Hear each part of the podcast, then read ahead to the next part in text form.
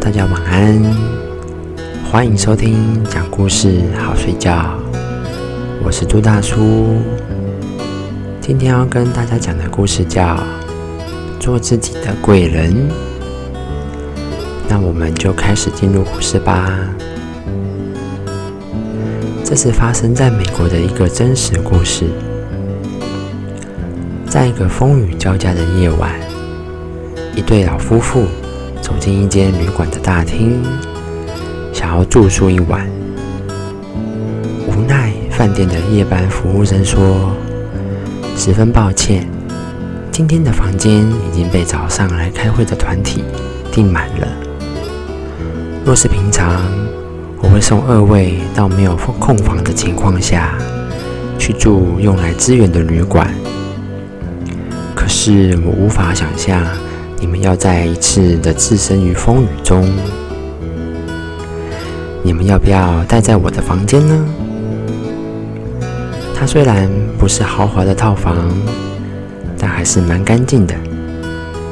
因为我要值班，我可以待在办公室休息。这位年轻人很诚恳地提出这个建议。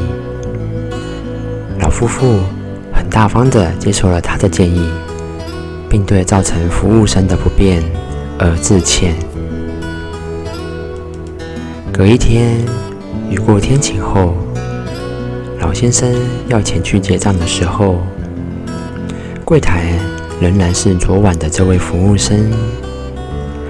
这位服务生依然亲切地说：“昨天您住的房间并不是饭店的客房。”所以我们不会收您的钱，也希望您与夫人昨晚睡得安稳。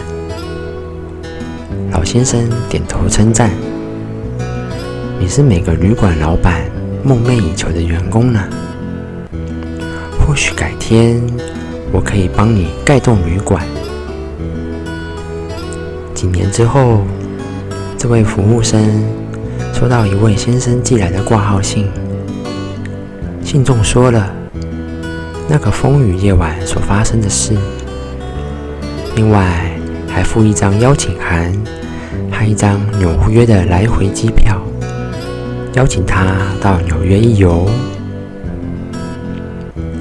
在抵达曼哈顿几天后，服务生在路口遇到了这位当年的旅客。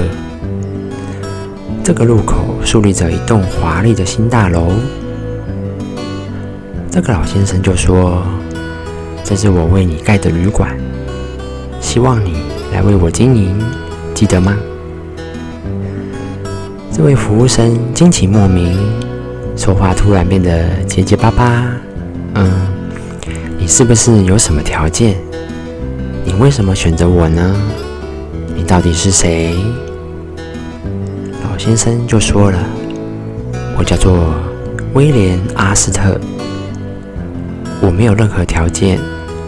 我说过，你正是我梦寐以求的员工。这栋旅馆就是华尔道夫饭店。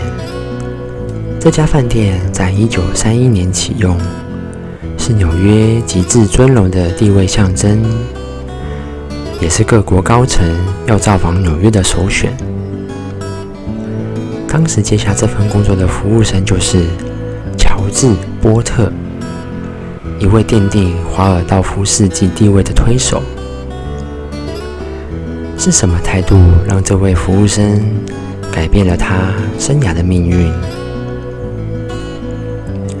毋庸置疑的是，他遇到了贵人。可是，如果当天晚上是另外一位服务生值班，会有一样的结果吗？